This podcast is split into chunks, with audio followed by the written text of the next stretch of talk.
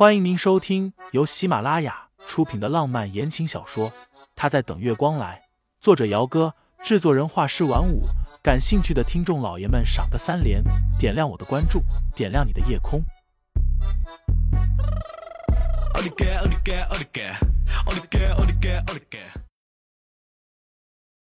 第一百一十四章，我不想看见他。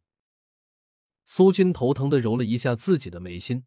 转身对着门口外面唯唯诺诺的小助理道：“你告诉我，今天到底发生了什么？”小助理害怕夏查查，但是更害怕苏军，当下也不敢隐瞒，把上午发生的事情一五一十的说了出来。从医院回家的时候，已经过了吃午饭的时间，清新有些不舒服，也没胃口吃东西，洗了个澡之后就睡下了。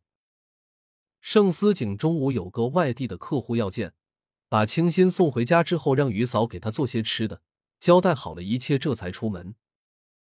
清新睡了一觉，起来的时候已经是下午三点多了，肚子饿得厉害。于嫂午饭做的是排骨汤和清蒸鱼，一直放在厨房里热着。清新吃了两碗米饭，喝了一碗汤，这才觉得自己浑身的力气都恢复了过来。于嫂出门倒垃圾去了。清新吃了饭，把餐桌收拾好，正想着给工作室那边打个电话，结果自己的手机先响了起来。电话是北山疗养院那边打过来的，对方语气很凝重：“沈小姐，沈夫人半个小时之前受了刺激昏迷，现在情况有些危急，请您过来一趟。”清新愣了几秒钟。手指倏然的捏紧了自己的手机。受了刺激，昏迷。对，现在情况危急，您作为唯一的家属，麻烦过来一趟。我马上过去。等清新赶到疗养院的时候，那边的人却告诉他，十分钟之前沈夫人已经被紧急送往市第一医院了。市第一医院。沈清新气喘吁吁的赶到时。手术刚刚结束，沈夫人面无血色的被医生从手术室里推出来，人还没有醒。是沈女士的家属吗？中年医生摘下脸上的口罩，露出来一张严肃的脸。你的母亲心脏有问题，不能受太大的刺激，这件事情你知道吗？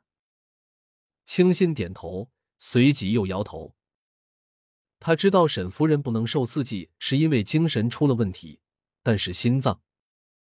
清新努力的回想了一下，摇摇头，茫然的道：“我母亲从来没有告诉过我，她有心脏病。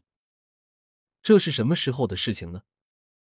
医生严肃的道：“她的心脏出现问题，最起码已经有十多年的时间了，你不知道？”清新抿紧了唇瓣。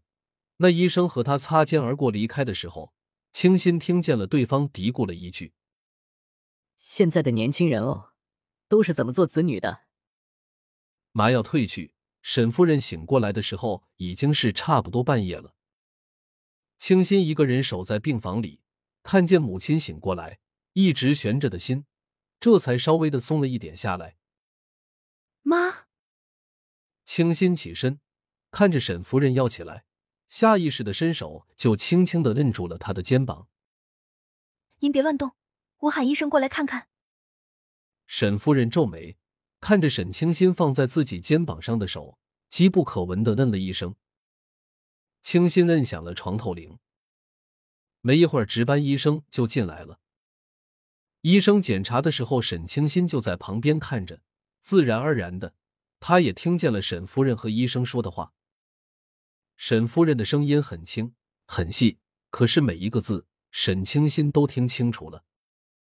他和医生说：“让这个人出去，我不想看见他。”一句话断断续续的说完的时候，沈夫人就闭上了眼睛，一副一眼都不想再多看的样子。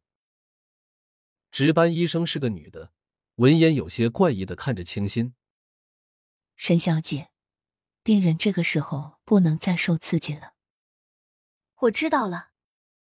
沈清新抿紧了唇瓣，看了一眼脸色苍白的母亲，顿了几秒钟之后，转身出去。夜里十一点，盛思景到住院部的时候，抬眼就看见了蜷缩在走廊休息椅上的小女人。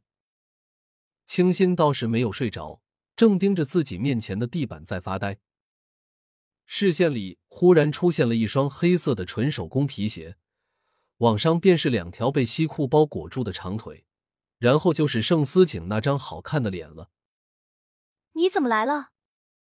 清新的声音有点哑，他吞了一下口水，抬手拍了拍自己的脸颊。